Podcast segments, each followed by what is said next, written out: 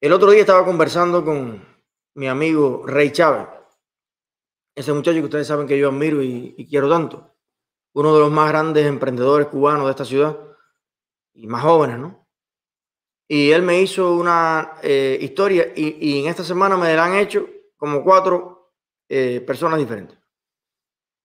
Bueno, tenía un empleado nuevo, recién llegado de Cuba, y entonces, bueno, eh, lo ve por la cámara que estaba destruyéndole su propiedad.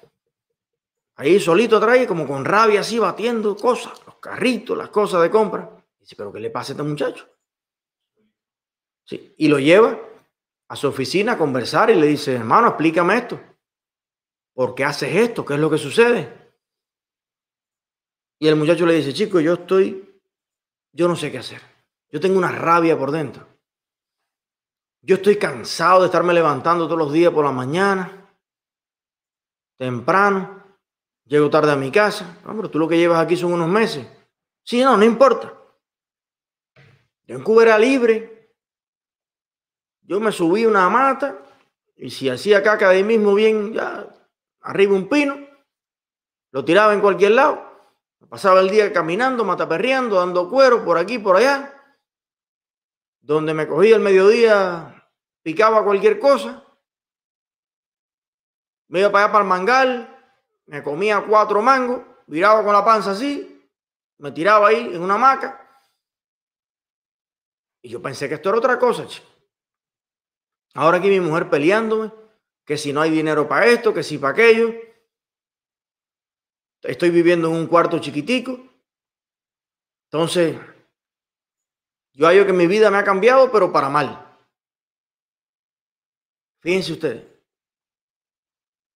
Otro amigo tenía al hijo en Cuba desde chiquito, siempre pasándole dinero bastante. Hubo una época que el dinero en Cuba más o menos rendía.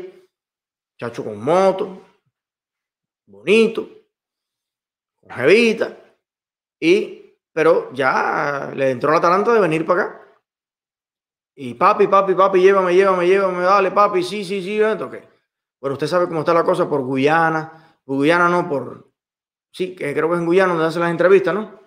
En Guyana y Colombia y la jodedera y gastos y tal, bueno, le ha costado no sé cuántas decenas de miles de dólares. Y llegó el muchacho. Bueno, resulta que el muchacho igual está traumatizado. Traumatizado completamente, muchacho que no friegue un vaso. Porque su abuela que está en Cuba se lo hacía absolutamente todo. Muchacho que todo lo deja regado, que sale del baño y es un charco de agua lo que deja al frente para que otro lo limpie. Entonces este amigo mío tiene a su esposa acá, con otros niños también, y entonces se ha convertido el muchacho en un trauma en la casa.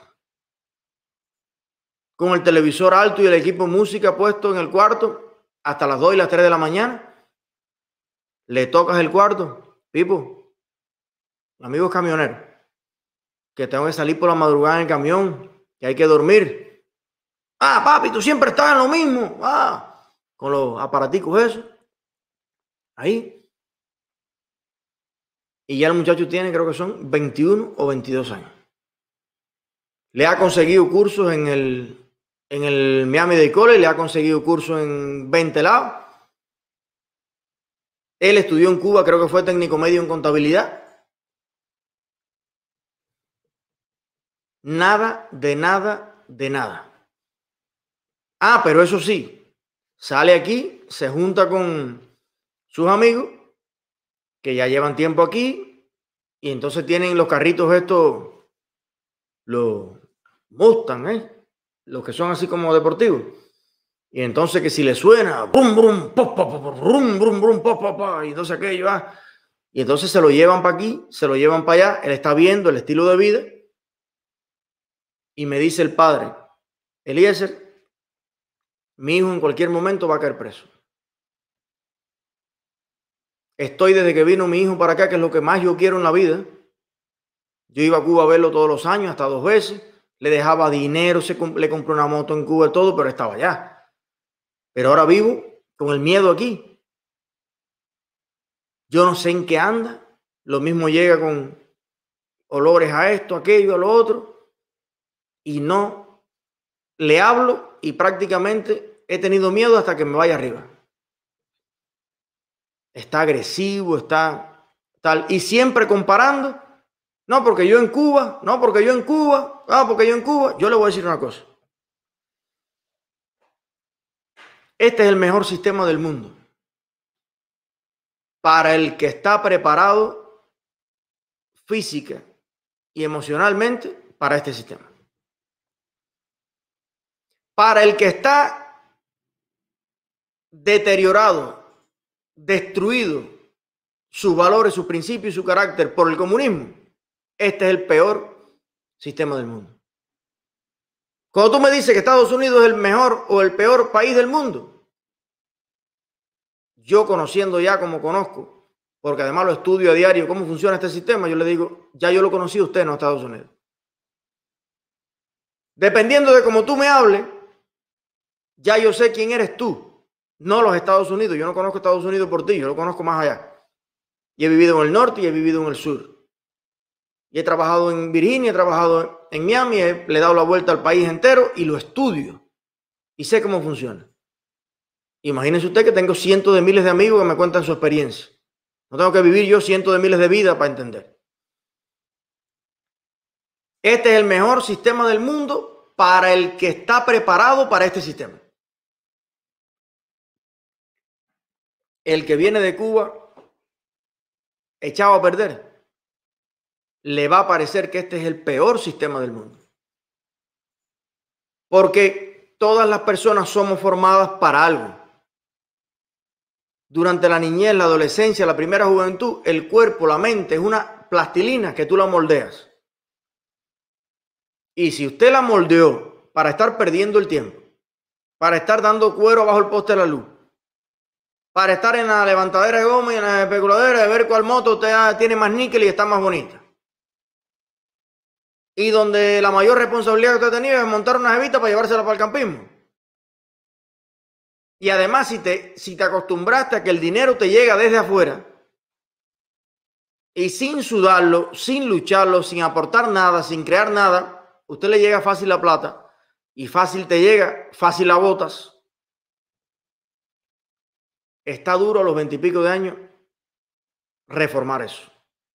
Y conozco varios amigos que ya han tenido que mandar a los hijos para Cuba.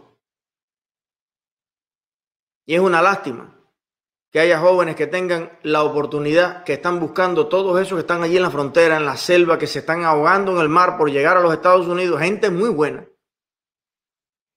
Y que personas que tuvieron todas las oportunidades, la teta más grande del mundo, lo pones aquí y usted ve que no hay forma que se adapten, no hay forma que se inserten, porque están literalmente echados a perder. Hay quien regresa de ese lugar mental y emocional, pero hay gran parte de las personas que no tienen regreso. No tienen regreso. Y para que usted sepa, esta es mi mayor preocupación a la hora de reconstruir Cuba. Todos los planes están listos. Todos los proyectos están listos. Lo he explicado yo en este programa clarito la reconstrucción y el éxito económico y político de Cuba es perfectamente posible. Pero hay asuntos más sencillos y hay asuntos más complicados. El más complicado de todos los asuntos es el deterioro moral que ha causado el comunismo en tantas generaciones de cubanos. Y ojo, pues siempre lo tengo que aclarar, cuando yo hablo de la moral, yo no estoy hablando desde la posición de un moralista, que no lo soy. No lo soy. Yo sí me tiro en cuero a la piscina. Yo no estoy en eso. A mí no, no, no, no, no. Yo moralista, cero. Y soy un loco cuando hay que hacerlo. Pero me estoy refiriendo a la filosofía de vida, a esos patrones básicos, elementales, sobre los cuales fue construida esta nación. Libertad, esfuerzo, mérito, individual, ley y orden, honor, vergüenza. Eso el comunismo lo termina por destruir. Lo intenta hacer aquí mismo con los jóvenes americanos, que muchos de ellos no se quedan atrás de este cubano que te estoy describiendo. Pero lo de Cuba es un fenómeno realmente masivo, maleconesco, masivo.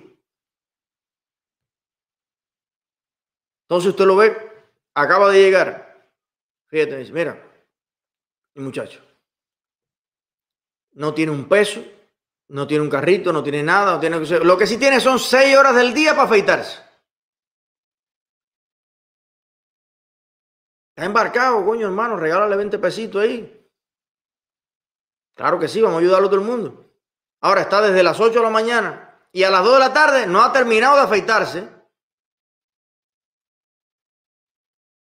Y, y, la, y cejita. Y entonces hacerse esto aquí. Y entonces, y vamos a ver, levanta la pata y póntela aquí. Y venga, y tiki, y pique, a ver para que se me vea bien el tatuajito de este. Señor, si ya usted está genial, mire, pierde el tiempo en lo que le dé la gana. No hay ningún problema. Pero ya usted puede definir cuáles son las líneas de prioridades. La línea de prioridades que tiene una persona cuando se levanta en el día. Tengo que ver si me salió un pelo más en la ceja. Compadre, yo conozco a los empresarios más grandes de este país. Yo conozco, he tenido contacto personalmente con, los tipos dueños de las grandes tecnologías en este país desde Zuckerberg, Bill Gates, el otro, el otro, el otro, el otro. El dueño del Doral, el dueño de Univista, el dueño del esto, el dueño del otro. La gente de más éxito cubano en este país. Compadre, ninguno de ellos come tanta fifiaca. Ve normal? ¿Normal? Me más feito cuando corresponde. No es que yo, tú sabes, a mí no me gusta tener los pelos de los brazos que me lleguen a. No, yo toca, toca. Pero usted ve que le dan una prioridad elemental que no puede salir del cuarto si no está aquello, hombre. Si aquel ojete no brilla con tres cremas diferentes Oye, mi hermano, pero nos están esperando para montarnos en la troca. Y vamos a ir a limpiar un restaurante. Que nos vamos a buscar 50 pesos ahí. Y después de ahí vamos a ir allí para, hacer una muda a un socio que nos vamos a ganar 50 pesos más. Y nos vamos a buscar 100 pesos en el día. No, no, no, no, espérate, espérate, espérate, que tengo que, que, que mira, tengo una, una cosita. ¿Cómo tú lo ves? ¿Cómo que, compadre? ¿De qué estamos hablando? Y en Cuba es igual. Tú ves en las ciudades, nada de eso, no sé qué. Algunas personas, los padres, los abuelos matándose en las condiciones de Cuba. Y usted ve a aquellos nietos, machos. Perdónenme, pero yo, yo vengo de un lugar que las cosas son, oye, parecen mis universos. Entonces no tienen 20 pesos para ponerle el celular. No tienen nada en la vida, no tienen que moverse, no tienen un proyecto, no tienen un trabajo que valga la pena, no tienen nada, ni aquí ni allá. Ah, pero aquello cree que es mis universos.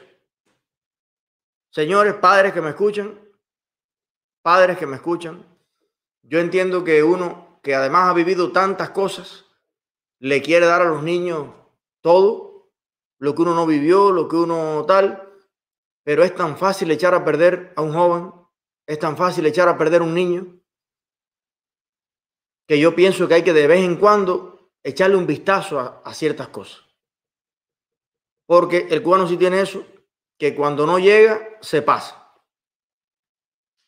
Y el saber diferenciar lo que es importante en la vida de lo que no lo es, Saber diferenciar lo que merece gastar horas y tiempo en algo y lo que no lo merece tanto es clave, es clave en la vida.